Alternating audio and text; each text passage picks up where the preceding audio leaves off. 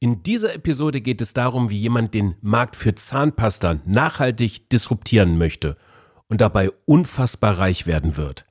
Axel Kaiser von Dentaps ist zu Gast. Mein Gott, das ist ja eine Headline wie in der Bildzeitung.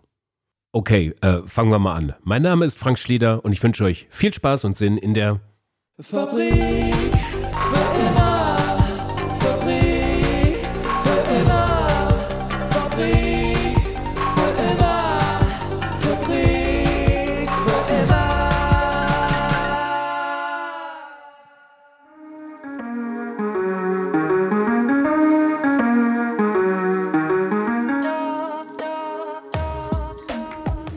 Knapp eine halbe Milliarde Zahnpastatuben werden jährlich in Deutschland verkauft.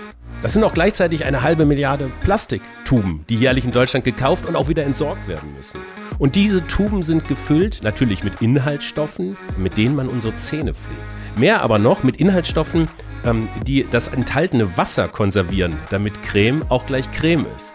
Da frage ich mich, ist das eigentlich richtig? Oder ist das eigentlich falsch? Also ist das Richtige immer falsch?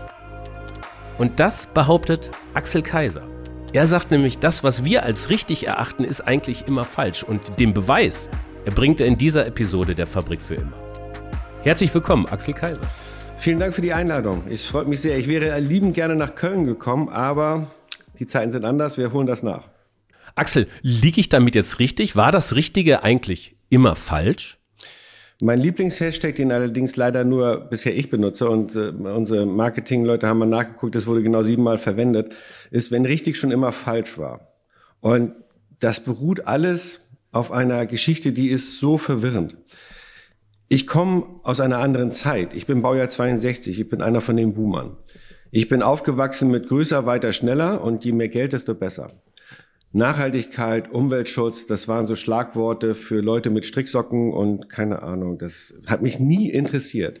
Die Frage nach dem Auto für mich war immer, wie selten muss ich tanken? Nicht, dass das Auto weniger verbraucht war wichtig, sondern wie groß ist der Tank? Also wenn das Ding mehr verbraucht, was völlig okay ist, kostet ja nichts, dann muss der Tank größer sein, wenn es mehr verbraucht. Das war meine Welt. Und aus einer langen Verkettung von Zufällen bin ich letztlich gelandet in einem Dentallabor. Meine Brüder und ich betreiben eines der größten Dentallabore in Deutschland. Unsere Kunden, wir machen die Krone Brücken. Wenn Zahnpflege wie bei so vielen Menschen nicht wirklich funktioniert hat, dann bekommen sie irgendwann eine Krone oder ein Inlay oder solche Sachen und wir sind diejenigen, die das Zeug bauen. Ähm, dass ich davon nichts verstehe, weil ich ja eigentlich nur, und ich kokettiere immer gerne damit, eine gelernte Automechaniker bin, äh, das war nicht so wichtig. Ich war mehr dafür zuständig, das Ganze zu organisieren und die zwischen den Leuten zu vermitteln und sowas alles. Und unsere Kunden im Dentallabor sind immer Zahnärzte. Und einer von denen hat eine Doktorarbeit geschrieben. Und es ging um die Frage, wie stellt man ein Zahnputzmittel her, das kein Wasser enthält? Weil Professor Gengler, seinerzeit Dekan der Zahnmedizinischen Fakultät in Wittenherdecke, sagte, ja, da sind ganz viele verschiedene Sachen drin in so einer Zahnpasta. Die haben aber alle mit Zahnpflege nichts zu tun. Und du hast das im Intro ja gut gesagt. Die sind dazu da, um aus Wasser eine Paste zu machen. Das heißt, unsere Zahnpasta besteht im Wesentlichen aus Dingen, die sich selbst bedingen. Das hat aber mit Zahnpflege nichts zu tun, sondern das ist nur der Träger. Ganz zum Schluss kommt dann ein bisschen was zum sauber reiben, zum Abschmögeln damit rein und gegebenenfalls noch Fluorid. Das war's. Das ist der Teil Zahnpflege. Und sein Ansatz war, könnte man nicht etwas bauen, das auf das Wasser verzichtet, weil ohne Wasser brauche ich all diese, sagen wir mal, potenziell streitbaren Inhaltsstoffe nicht und äh, kriegen die Zähne trotzdem sauber. Und da hab, bei der Arbeit habe ich den Zahnarzt begleitet. Also habe so ein bisschen den praktischen Teil übernommen, hat die Materialien besorgt, einen Raum besorgt und das, wir haben das ganz schlicht äh, so mit Haushaltsmitteln gemacht. Und dann haben wir Versuche dazu gemacht, also bei ihm in der Praxis mit den Patienten und es kam, da stellte sich raus, ja, das geht wunderbar. Das war damals ein Granulat, wer das noch kennt, Lackerlut, also dafür muss man schon echt ein bisschen älter sein. Ich kenne das noch von meiner Großmutter, ein furchtbares Zeug.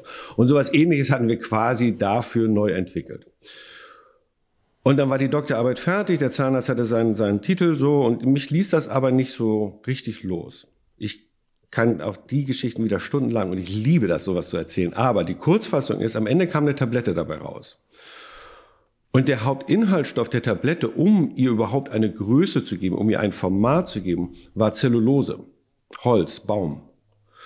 Und wir haben völlig dilettantisch, also wir wussten ja, also wir kommen ja idealerweise noch aus dem Handwerk. Und wenn ich von Zahntechnik schon nichts verstehe, aber so Handwerk, Automechaniker ist alles mehr oder weniger das Gleiche, haben wir diese Tabletten in Dosen abgefüllt, ein Etikett draufgeklebt und in einem selbstprogrammierten ähm, Online-Shop verkauft. Und tatsächlich haben Leute das dann äh, benutzt, die wir nicht kannten. Und die kamen zurück und fingen an, Fragen zu stellen. Wieso habe ich kein Zahnfleischbluten mehr? Wo sind die ewigen Verfärbungen auf meinen Zähnen geblieben? Ja, oder wieso brauche ich keine äh, Zahnpasta mehr für empfindliche Zahnhälse? Die tun ja gar nicht mehr weh. Und die Leute haben witzigerweise gar nicht nett gefragt. Also sie haben nicht gesagt, oh, wie toll ist das, sondern so, hey, was habt ihr da reingemacht, dass ich all diese Erscheinungen nicht mehr habe? Und ich, ich habe keine Ahnung, ich weiß nicht, wovon ihr sprecht. Wir hatten nur eine Theorie. Die Theorie besagt, dass die potenziell kritischen Inhaltsstoffe aus äh, Zahnpasta, also das, was ich brauche, um aus Wasser eine Paste zu machen, über die Schleimhaut ins Blut gehen. Und der eine oder andere Stoff davon kann, wenn man das lang genug macht, und wir reden hier von Zeiträumen 20, 30, 40 Jahre, kann ein Risiko darstellen. Beweisen kann man das blöderweise nicht, weil der Zeitraum zu lang ist. Und selbst wenn du am Ende irgendeine Allergie hast oder irgendeine sonstige Erscheinung, man kann das nicht zwingend auf eine bestimmte Zahnpasta zurückführen oder einen bestimmten Inhaltsstoff, der dann auch noch aus einer Zahnpastatube kommt, äh, zurückführen. Ähm, mehr hatten wir nicht.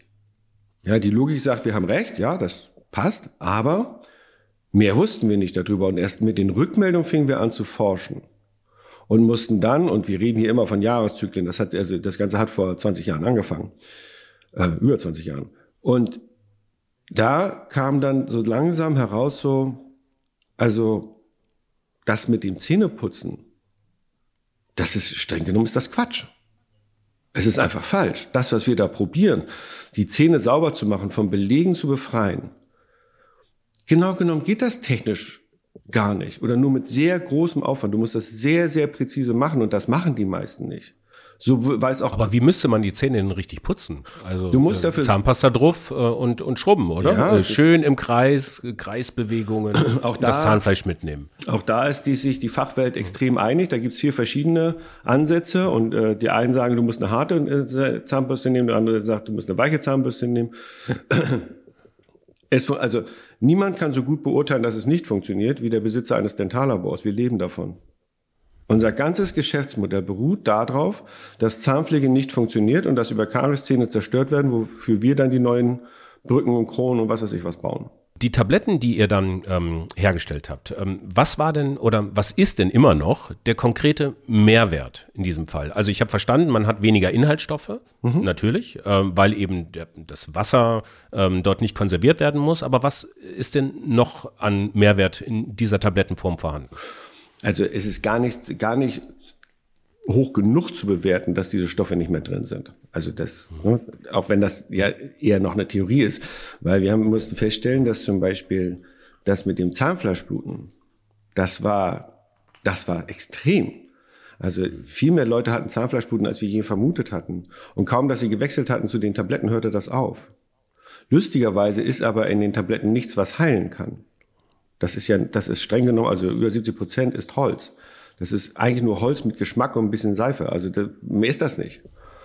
Und wenn also das, was wir jetzt neu benutzen, nicht äh, helfen kann, dann muss es ja das, was ich nicht mehr tue, sein, was dazu führt, dass sich mein Zahnfleisch erholt und nicht mehr blutet. Und so ging das die ganze Zeit. Äh, das zweite ist, du, also du kriegst dadurch, dass du mit der, mit der Zellulose arbeitest, extrem glatte Zähne. Ich bin ja Automechaniker, also polieren ist so, ne, das gehört irgendwie dazu. Was du mit Dentabs technisch gesehen machst, ist auch gar kein Putzen, sondern eine Politur. Du sorgst über die Zellulose dafür, dass die Zähne wahnsinnig glatt werden. Wer schon mal so eine professionelle Zahnreinigung über sich hat ergehen lassen oder das kennt, der weiß, am Ende fühlen die sich immer ganz neu an, so ganz glatt. Und wir haben uns den Spaß gemacht, in Praxen dann mit den Tabletten nach, nach der Politur durch den Zahnarzt nochmal mit der Tablette quasi hinterher zu polieren. Und es ist ein krasser Unterschied, wie viel glatter die Zähne immer noch werden. Und nein, man kann den Zahnschmelz damit nicht schädigen, weil dann wäre es ein Schleifen und keine Politur. Politur heißt nur, das, was auf der Oberfläche drauf ist, bekommst du weg. Wenn das so weit verdichtet ist, so glatt ist, dann kannst du auf der Oberfläche nichts mehr erreichen. Dann wird's nicht mehr besser. Ja, und du kannst nicht in die Oberfläche eindringen. Dann spräche man von Schleifen. Dass das besser aussieht, sich auch viel besser anfühlt, das ist für mich als Mann und wenn du mich anguckst, dann siehst du meine Zähne, sieht man nicht, nicht mehr, wenn ich lächle, sieht man meine Zähne. Mir ist das vollkommen egal. Ich bin da völlig uneitel. Aber an einer glatten Oberfläche kann nichts haften. Und die Grundlage für Karies ist immer, dass etwas haftet. Es muss etwas anhaften, in dem sich bestimmte Bakterien, Streptokokken mutans oder eben Karius und Bacillus vermehren können und zu so vielen, dass die aus kurzkettigen Kohlenhydraten und da erst kommt der Zucker ins Spiel, also Zucker, Weißmehl, Alkohol sind so die Klassiker, die dann daraus Milchsäure produzieren. Und wenn sie davon genug produziert haben, fangen die an, den Zahnschmelz aufzulösen. Die Bakterien pullern Säure auf den Zahn und das ist der eigentliche Feind des Zahnschmelzes und damit löst er sich auf. So entsteht Karies, bla, bla, bla, bis dann irgendwann der Zahn weg ist. An einer glatten Oberfläche kann das technisch nicht passieren. Die können einfach nicht haften. Ja, und dann polierst du halt, was weiß ich, jeden Morgen, jeden Abend da ein bisschen drüber.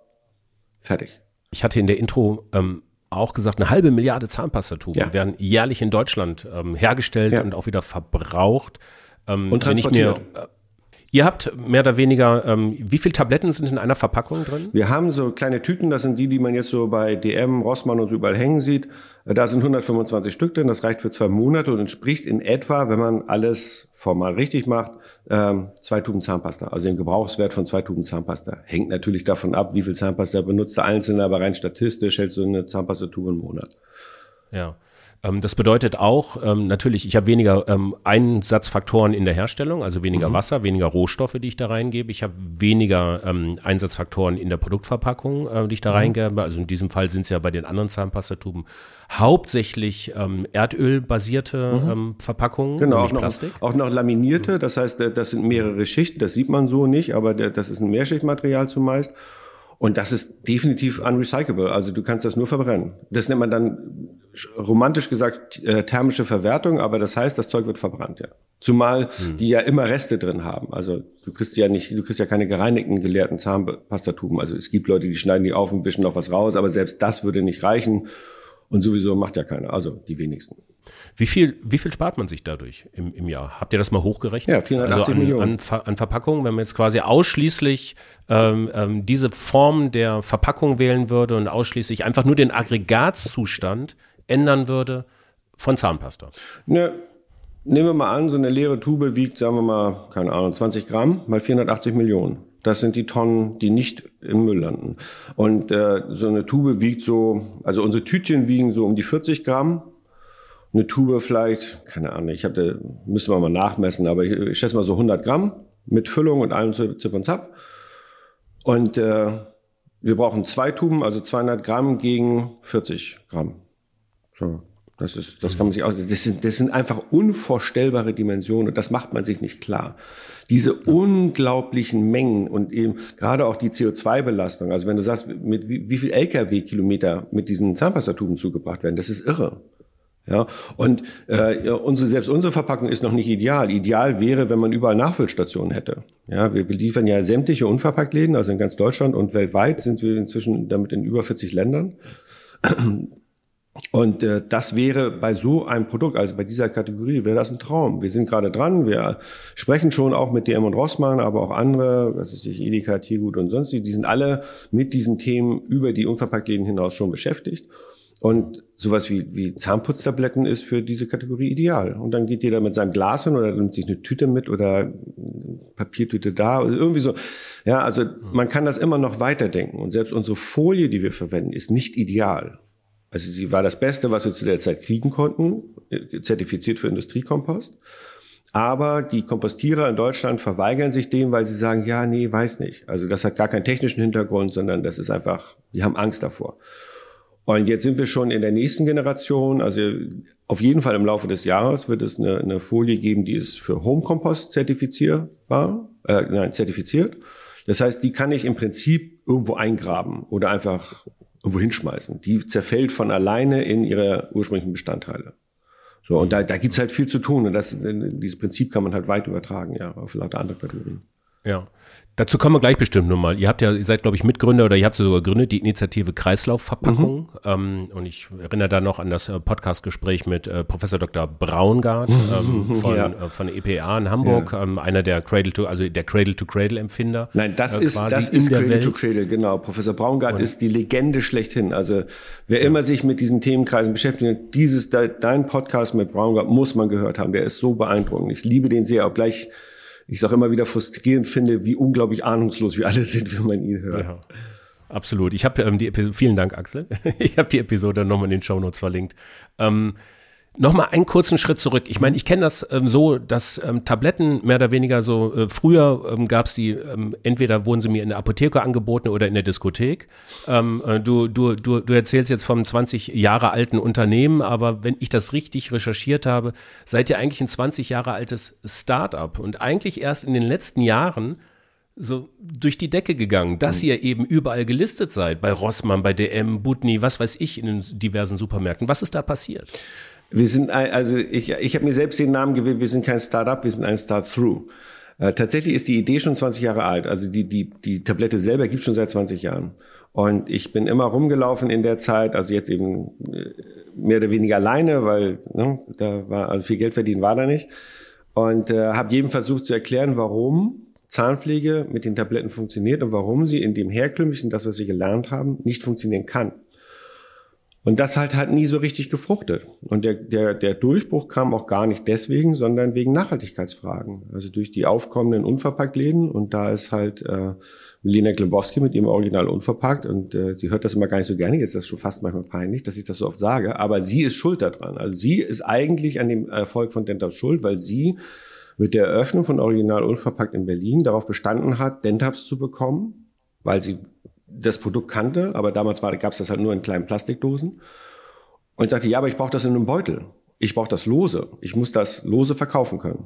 Und sie war so insistierend, dass es am Ende dazu geführt hat, dass wir das wirklich gemacht haben. Wir haben sie dann beliefert. Äh, wir haben ehrlicherweise die ersten Beutel so mit, mit unseren Dosen befüllt und dann die Beutel ihr gegeben, aber die Dosen hatten wir natürlich trotzdem. Also da war eigentlich nichts gewonnen bis es dann so einen Umfang annahm und immer mehr Läden dazu kamen, dass wir jetzt tatsächlich auch in Beutel, auch, auch aus diesem kompostierbaren Material, ähm, rein produzieren. Und das nimmt inzwischen annähernd ein Drittel unseres Umsatzes wahr. Und durch diese Folie ist äh, über, auf einer Biofach ähm, DM auf uns aufmerksam geworden. Also die kannten das Produkt, also ich gehe denen schon lange auf die Nerven. Aber so mit der Dose und ja, nee, hm, weiß nicht. Und jetzt aber in einer kompostierbaren Verpackung, also jetzt wollen wir das haben. Und mit der Einlistung bei DM, und das war ganz ungewöhnlich, eine Volleinlistung, mit, also ohne Verkaufsversuch. Ja, die haben, DM ist da ganz einzigartig, ähm, uns in alle Läden bundesweit genommen und wurden ausgeraubt. Also wir, wir konnten nicht schnell genug nachproduzieren. Ich glaube, wir sind der einzige Laden, der es, der es sich leisten konnte, über, über viele Wochen hinweg die Bestellungen nicht erfüllen zu können. Also DM hat mehr bestellt, als wir liefern konnten. Also die wollten sechs Paletten und wir zwei.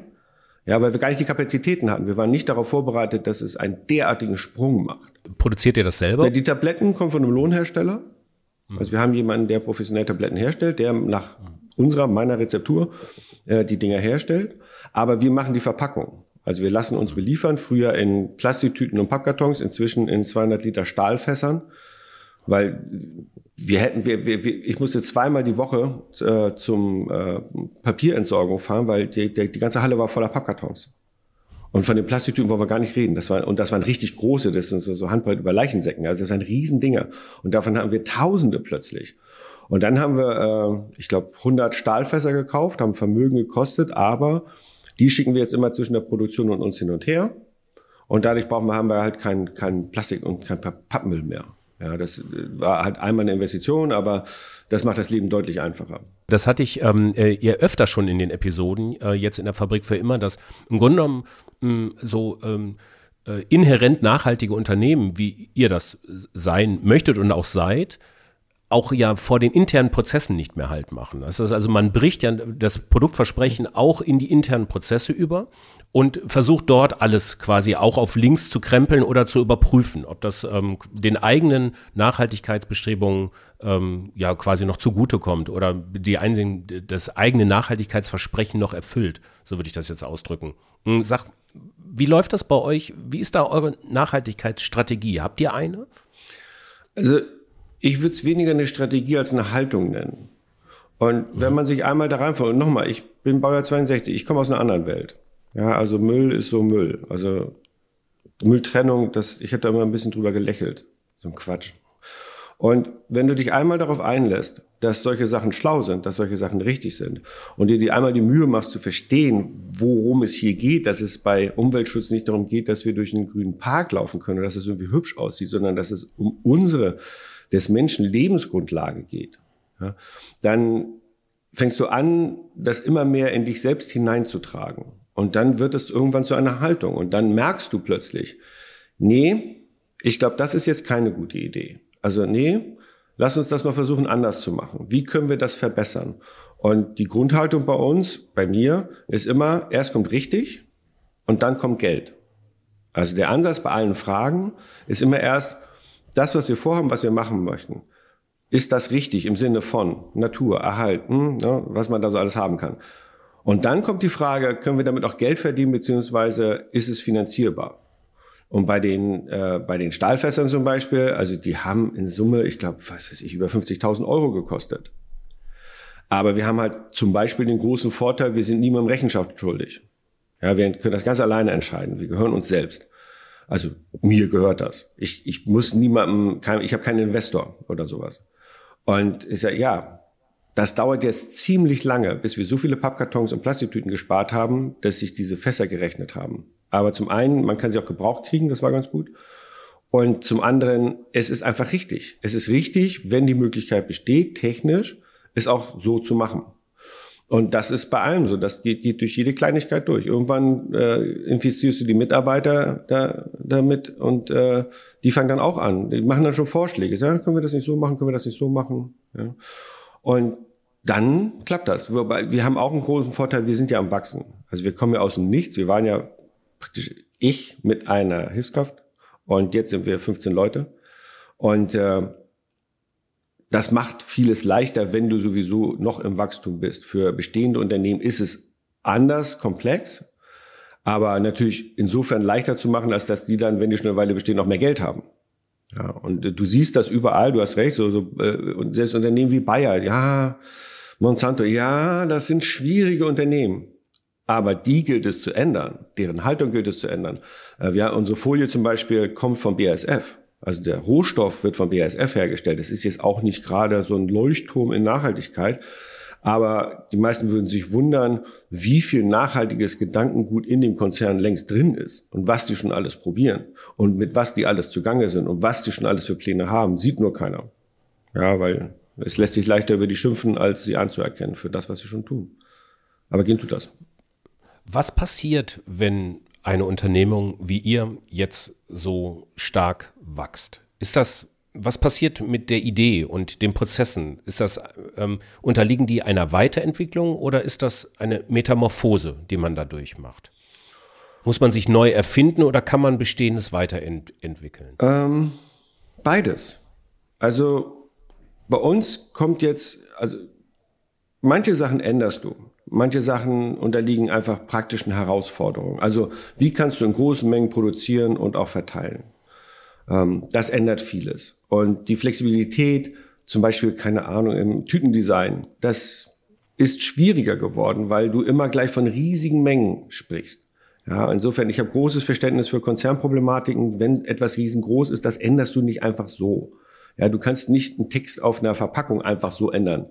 Ja, wir haben ja jetzt den, den Nachhaltigkeitspreis gewonnen. Ähm, bei, also beim DMP für, äh, für das Produktdesign, was super interessant ist und, und also eine Wertschätzung ist, mit der ich nie gerechnet hätte, dass die so weit gehen in dem, was sie da verstanden haben. Im Übrigen in der ähm, Kategorie Ikonen schon. Also das beweist ja, dass ihr eigentlich dann schon mehr Start, äh, mehr äh, äh Ikone seid als Startup. Genau. Genau, wir sind, wir sind äh, einfach schon so lange dabei. Aber sie haben halt den, äh, übrigens, äh, Professor Braungart war da ja auch mit in der Jury, das fand ich ganz cool. Ähm, es geht um das Produktdesign, also wie ist das Produkt im Sinne der Nachhaltigkeit angelegt? Und das haben sie extrem toll beschrieben. Das, also das hat mich sehr beeindruckt, dass, da, dass das überhaupt so ist. Jetzt wollen wir aber natürlich das Logo auf die Tüte machen. Und selbst bei uns kleinem Pupsi-Laden aus dem Wenninger Hinterhof ist das ein echtes Problem, weil wir haben vorproduzierte Ware. So, da kann ich das jetzt nicht draufkleben. Ich kann das ja nicht alles wieder auspacken oder wieder einpacken. Also haben wir jetzt extra Folien gedruckt, wo wir das drauf gemacht, nur mal um zu gucken, sieht das denn gut aus. Und jetzt überlegen wir, was machen wir jetzt mit der schon verpackten Ware. Ja. Und solche Probleme sind halt neu. Das kennen wir so nicht. Das war früher nicht so. Ähm, auf der anderen Seite, was wirklich toll ist, wir müssen nicht mehr so über Geld nachdenken. Also bevor das mit DM so richtig erfolgreich wurde, war halt jede Beschaffung, und wenn es ein Schraubenzieher war, immer so, oh, geht das, geht das. Und jetzt können wir uns hinstellen und sagen, wir sind zwar nicht reich, also ich kann jetzt nicht mit dem Geld um mich werfen, aber wenn wir etwas brauchen, dann können wir es einfach kaufen. Wie viel verkauft ihr mittlerweile im, im, im Jahr? Wie viel Umsatz gibt ihr das raus? Also ja, ja. Äh, wir kommen, also die, die Jahre davor waren immer so im Jahr ungefähr 300.000 Euro pro Jahr, was einfach lächerlich ist. Also nochmal, unser Markt sind 480 Millionen Tuben, da kann man sich ausrechnen bei, sagen wir mal, einem Schnittpreis von äh, 2 Euro vielleicht für eine Tube Zahnpasta. Da kommt was zusammen und da waren wir jetzt mit 300.000 Euro nicht wirklich marktpräsent und sind jetzt äh, äh, im zweiten Jahr, also in, selbst in dem Corona-Jahr, also zweite Jahr in Folge bei fast drei Millionen. Das ist jetzt im, im Gesamtmarkt, das ist immer noch lächerlich, aber es ist ein krasses Wachstum. Also Faktor 10 innerhalb von, ich glaube, 18 Monaten, nicht mal. Das ist schon heftig. Das, das will bewältigt werden. Also das ist auch mental nicht immer ganz einfach. Also Wachstum kann auch tödlich sein. Und das macht ihr auch eigenfinanziert, ne? Mal alles eigenfinanziert, ja. ja. Mhm. Okay, okay. Ja. Mhm will nochmal tatsächlich auf diesen Markt zu sprechen kommen, mit, den, mit den Verpackungen, also eine halbe Milliarde Verpackungen mhm. und ähm, die Plastiktuben, die da ähm, ähm en, en, entstehen. Du hast es ja gerade eben schon angesprochen, die kompostierbaren Verpackungen. Ihr habt die Initiative Kreislaufverpackungen mhm. gegründet. Ähm, wer ist da noch alles mit dabei? Wie kann ich mir so eine Initiative vorstellen? Ist da auf ja. verschiedene andere Unternehmen ja, ja. zu, die Ähnliches machen und ihr sagt, lass mal gemeinsam Lobbyarbeit machen dafür? ja, bei der, Lobby, bei der Lobbyarbeit sind wir noch gar nicht. Es ging darum, ähm, wir mussten feststellen, also ich neige dazu, tolle Idee machen wir. Und eine tolle Idee war halt dann zu sagen, okay, wir nehmen kompostierbare Verpackungen. Weil, schmeiße einfach in die Biotonne, alles gut. Wir haben keine Plastiktüten mehr, also sowas wie Chipstüten oder Nudeltüten oder irgendwie sowas. Und äh, das fand ich toll, fertig. Ich habe nicht doll recherchiert, also mir ist gar nicht der Gedanke gekommen dass man vielleicht mal recherchiert, ob das wirklich so ist. Und ja, es ist schwierig, weil es gibt dafür, sagen wir mal, nebulös klare Regeln, wo so eine Verpackung denn hin darf.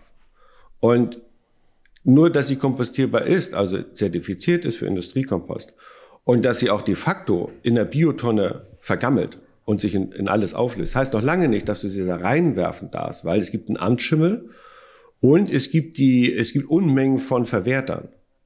Es ist nicht so, dass alle, aller Biomüll zentral verwaltet wird, sondern jede Gemeinde macht das irgendwie für sich. Und die einen machen das eben ein bisschen so und die anderen machen das ein bisschen so. Und es gibt Gemeinden, wenige in Deutschland, die akzeptieren unsere Tüte als Teil des Biomülls. Und die meisten, also gerade auch hier in Berlin oder in Hamburg, machen da großes Bohai. Nee, wollen wir nicht und keine Verpackung. Hm, hm, hm. Und das ging mir total auf die Nerven. Unser Nachhaltigkeitsbeauftragte hat sich dann hingestellt, okay, wir müssen das mal rauskriegen. Also das ist ja, dieser Zustand ist nicht haltbar. Das, der eine so, der andere so. Und wir sind ja ein bundesweit agierendes äh, Produkt, also genau genommen weltweit agierendes Produkt, was auch in anderen Zusammenhängen wieder wichtig wird. Und daraus entstand diese Initiative. Wir haben uns einfach andere Unternehmen auch gesucht, die da mitmachen wollen, die auch mit diesen Problematiken beschäftigt sind. Und sagen, komm, lass uns doch mal rauskriegen, was ist denn jetzt Stand der Dinge? Also wie genau ist denn das? Und wo können wir denn ansetzen, um dieses Problem mal wegzukriegen? Also unser Thema ist als Single-Use Plastics. Ja, also das ist das erdölbasierendes Plastik für den einmaligen Gebrauch. Also sowas wie Plastiktüte oder eben eine Umverpackung für irgendein Produkt. Das muss ersetzbar sein, weil dafür ist das Erdöl streng genommen viel zu wertvoll. Mal abgesehen von der Umweltbelastung und überhaupt. Also das ist, das geht so nicht. Und die Initiative, die, die finden jetzt gerade ihr, äh, zu ihrem, ihrem Abschlussprotokoll zusammen und dann erst kommt die Frage, okay, was machen wir denn jetzt? Also dann kommt quasi die Kampagnenarbeit, das Lobbying. Wie kriegen wir die jetzt alle hin? Wobei bei uns jetzt halt der nächste Schritt ansteht, schon in der Folie, dass wir sagen, wir haben jetzt die Chance, eine Folie zu bekommen, die halt home-kompostierbar ist. Das heißt, die kann ich tatsächlich theoretisch, also soll man nicht, aber wenn die mal irgendwo im, in der Umwelt landet, dann zerfällt sie gefahrlos für Natur und Umwelt also vor allem für die Tierwelt, äh, in ihre Einzelteile und dann ist sie weg also, und wird dann von Bakterien oder was auch immer verstoffwechselt. Weil unser Problem ist ja nicht nur Deutschland, sondern wir liefern ja weltweit. Und wenn wir auch so eine Illusion von Recycling in Deutschland haben, das ist ja alles noch extrem lächerlich, was da passiert. Aber wir haben wenigstens was. Wir haben etwas, wo wir aufbauen können. In anderen Ländern hat man noch nicht mal davon gehört. Ist das mittlerweile auch ein wirkliches Verkaufsargument? Also jetzt in Deutschland mal aus der Blase herausgesprochen, wenn man so ein bisschen, du hast ja gesagt, in anderen Ländern interessiert das jetzt noch gar nicht. Wo, wo stehen wir da gerade in diesen Initiativen? Ähm, dass sie auch wirklich angenommen werden und dass sie idealerweise auch durch vermehrte Käufe seitens der Verbraucher mhm. auch befördert werden. Ja, dafür, dafür sind Denthaus ein super Beispiel. All die Kunden, die dafür gesorgt haben, dass Denthaus bei DM gekauft wird und uns wahnsinnig gemacht haben, weil wir gar nicht schnell liefern konnten, haben sich erst nachrangig für die Frage der Zahnpflege interessiert. Weil das geht aus dem, aus dem ganzen Material, das bei DM schon gar nicht hervor. Die haben das wegen der Verpackung gekauft. Die Menschen sind viel weiter, die Wirtschaft, also die, die Beteiligten der Wirtschaft sind auch viel weiter als die Politik. Also die Bremse ist tatsächlich Politik und die wenigen Lobbyisten, die einfach immer noch nicht begriffen haben, dass eine Zeitenwende längst vollzogen ist. Das, und das, so, sowas macht mich wahnsinnig. Die Leute, die Dentabs neu kaufen, die Erstkäufer bei DM, bei Rossmann, in all den anderen Läden, wo wir schon in den Regalen sind, kommen typischerweise nicht von der Zahnpflege. Die kommen nicht daher, dass sie sagen, keine Ahnung, ich krieg glatte Zähne und ich will kein Zahnfleisch mehr haben, bla, Das, das wissen die noch gar nicht. Die kommen von plastikfrei, äh, verwertbare Verpackung. Das sind die Themen. Das sind die Argumente, mit denen sie, mit denen die das benutzen. Und jetzt inzwischen natürlich auch, weil sie einfach davon gehört haben sind zwar noch nicht der, der marktbeherrschende Anbieter, also das da sind die anderen schon noch größer, aber wir haben halt eine, eine wachsende Bekanntheit. Also immer mehr Leute reden darüber. Also ich kann auf keine Veranstaltung mehr gehen, kein Meeting mehr sein, wo nicht mindestens ein, zwei Leute die, die Dinger schon benutzen. Und dann sofort anfangen, Fragen zu stellen. Das finde ich immer total süß. Ich, also ich verstecke mich da nicht. Weil sonst sprenge ich jede Veranstaltung. Also was mir aufgefallen ist, ist wieder mal der Beweis, die Schönheit eines einfachen Geschäftsmodells. Ich mhm. nehme mehr oder weniger in diesem Fall das Wasser aus der Zahnpasta raus, äh, reduziere die Art der Inhaltsstoffe um ein Vielfaches. Es bleibt übrig ein in sich gesundes, naja, kongruentes Produkt und ich kann es zu äh, guten Verpackungen äh, in Märkten einfach verkaufen und der Kunde möchte das. Mhm. Jetzt weiß ich von anderen, also mir fällt sowas ein, einfaches Geschäftsmodell wie Ecosia. Ich mache ich mach eine Internetsuche und gehe eben nicht zu Google, sondern zu Ecosia und mit jeder 30. Suchanfrage habe ich einen Baum gepflanzt oder, oder Share. Auch äh, für mich mhm. äh, auch die mhm. Schönheit eines einfachen Geschäftsmodells. In dem Augenblick, wo ich ein Kilo Mehl kaufe, äh, kümmere ich mich um ein Äquivalent und spende ein Äquivalent ähm, für Menschen in Not zum Beispiel. Habt ihr diese Schönheit dieses einfachen Geschäftsmodells auch weitergedacht. Das ist, wäre das ein kongruenter Schritt, zum Beispiel in Richtung äh, Limonade oder so zu gehen, also andere Produkte zu gehen. Das sagen, wir bieten jetzt nur Limonadetabletten an, möglichst ohne Zucker, dass unsere, dass, äh, dass unsere Tabletten äh, vielleicht dann auch gar nicht ja. mehr so wichtig sind oder weiß ich nicht. Ne? Aber jetzt, Voll. what's next? Na klar, also wir bleiben, also wir selbst bleiben erstmal in unserem eigenen Feld natürlich. Also Mundwassertabletten kommen zum Beispiel dazu, andere Geschmacksrichtungen äh, solche Sachen. Bei anderen Themenkreisen, muss ich gestehen, gucke ich lieber nach Leuten, die genauso bekloppt sind wie ich und auch so eine Ideen haben. Ich habe äh, mich gerade ein bisschen angefreundet mit Forrest Gump, die eine, im Grunde genommen das Gleiche machen wie wir, nur eben mit Kaugummi. Ähm, es gibt lauter andere Leute, die machen schon Sachen. Ich bin auch noch nicht so richtig doll mit Share in Kontakt, aber das drängt sich so ein bisschen auf. Ich weiß aber, dass auch die im Augenblick sehr beschäftigt sind. Ähm, dafür wäre es erst natürlich super geeignet. Ja, also man kann da unglaublich viel machen und äh, eben auch andere Leute inspirieren, also auch zu zeigen, Man kann, und ich bestehe darauf, man muss mit solchen Sachen auch unbedingt Geld verdienen. Also wir müssen uns selbst verstehen als Teil des, der Wirtschaftskreisläufe. Also ich, ich, ich sage mal, ich bestehe darauf, mit Dentabs richtig reich zu werden. Also richtig, richtig, richtig reich. Also nur noch mal Jahresumsatz Zahnpastaindustrie 480 Millionen mal zwei, das ist knapp eine knappe Milliarde Euro. Davon will ich richtig viel abhaben. Nicht, weil ich das brauche. Also ich kann damit sowieso nichts anfangen. Ich bin viel zu alt dafür. Mich interessiert das auch gar nicht. Aber äh, zwei Dinge können, würde ich dadurch erreichen. Das erste ist, wir hätten Fundus, um andere zu supporten. Also andere Ideen, verrückte Ideen zu machen. Und vor allen Dingen, wir müssen zeigen, dass mit richtig machen man auch richtig viel Geld verdienen kann. Dass das geht. Ja, weil du kannst jedes Geschäftsmodell, egal was das ist, wenn du nach der, nach dem, äh, nach der Regel erst kommt richtig, dann kommt Geld, kannst du jedes Geschäftsmodell umstellen.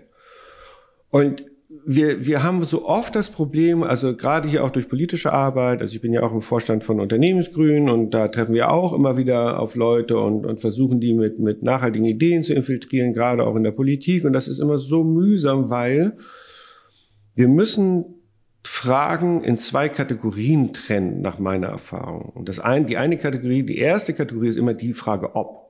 Also wollen wir das machen? Ist das insgesamt für uns richtig? Ist das das, was wir tun wollen?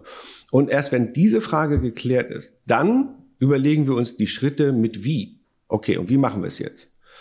Und wir neigen dazu, ich weiß nicht, ob das so ein deutsches Phänomen ist, aber äh, wir neigen dazu, mit der Wie-Frage anzufangen und dann scheitern wir. Also wenn ich sage, in Berlin, der äh, Innenstadtbereich, also alles innerhalb des Berliner S-Bahn-Rings, sollte Verbrennerauto frei sein dann kommt sofort das Gezeter und Geheule, ja, aber der muss doch, und was machen wir damit diese Leute? Langsam, langsam, langsam. Wollen wir innerhalb des Berliner S-Bahn-Rings eine verbrennerfreie äh, Stadt haben. Also frische Luft, weniger Verkehr, weniger Lärm. Wollen wir das haben? Ja oder nein? Und dann überlegen wir uns, wie lösen wir die damit natürlich verbundenen Probleme? Also wer muss dann was wie wohin transportieren? Wie müssen wir vielleicht den öffentlichen Nahverkehr ausbauen? Wie müssen wir vielleicht mehr Fahrradstellen? Keine Ahnung, aber fangen wir mit dem Wie an, weil darauf haben wir noch keine Antworten und ich weiß sie auch nicht auf alles, manche schon, aber die meisten nicht. Wenn wir damit anfangen, scheitern wir, dann kommen wir auch nicht voran, weil dann, dann diskutieren sich alle die Köpfe heiß und so. Deshalb erst das Ob. Und eins, eins, äh, eine Frage, die, die ich gerne gefragt werde, ob äh, das denn groß werden soll. Sage, ja, Dentaps wird groß und Dentaps wird reich, zwangsläufig. So, das muss so sein, damit wir eben das auch beweisen können, dass das so funktioniert. Das ist ein schönes Schlusswort und auch der Beweis der These, dass richtig eigentlich schon immer falsch war falsch ist, wenn das Richtige vorher richtig gedacht wird. Damit wäre der Beweis erbracht. Ja, ja ist auch, ist auch nicht schön. Ist noch ein bisschen komplizierter, dauert auch ein bisschen so. Hm.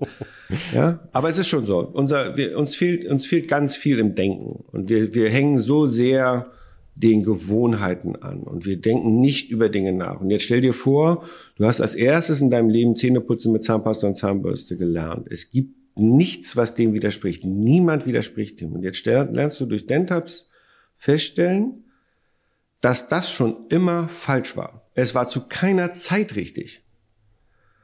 Das wirft die Frage auf, wo ist das noch so? Das ja, war der Was Gewinn noch machen wir so? Entschuldigung. Das genau. war der Gewinner des Deutschen Nachhaltigkeitspreises, äh, Gründer und Geschäftsführer von Dentabs, Axel Kaiser. Axel, vielen Dank, ähm, dass du in der Fabrik für immer warst und auf bald. Vielen Dank für mich haben da. Ciao. Ja, wie gerade schon gesagt, Axel Kaiser von Dentabs war zu Gast. Ähm, egal ob richtig oder falsch, es schadet nicht, wenn ihr diese Episode an Freunde, Bekannte, Kolleginnen äh, weiterleitet und ihnen die Fabrik für immer wärmstens ans Herz legt. Ihr könnt uns natürlich gerne kontaktieren, um uns Anregungen zu geben, Vorschläge, Anmerkungen. Schreibt uns eine Mail info at fabrikfürimmer.com. Wir freuen uns natürlich auch über eine 5-Sterne-Bewertung bei Apple Podcast. Das hilft uns immer, damit dieser Podcast noch weitere Kreise zieht. Wenn ihr mich direkt kontaktieren wollt, dann schreibt mir eine Direktnachricht via LinkedIn. Frank Schleder ist mein Name. Ich antworte in der Regel zügig. In der nächsten Episode haben wir Future Women zu Gast, nämlich gleich zwei. Zum einen ist das Janine Steger, mit der wir diese wunderbare Kooperation mit Future Women machen. Und direkt eine ganz tolle Future Woman, Rebecca Göckele von No Moo Eyes. Viel Spaß und Sinn in euren Tagen und viel Spaß und Sinn weiterhin in der Fabrik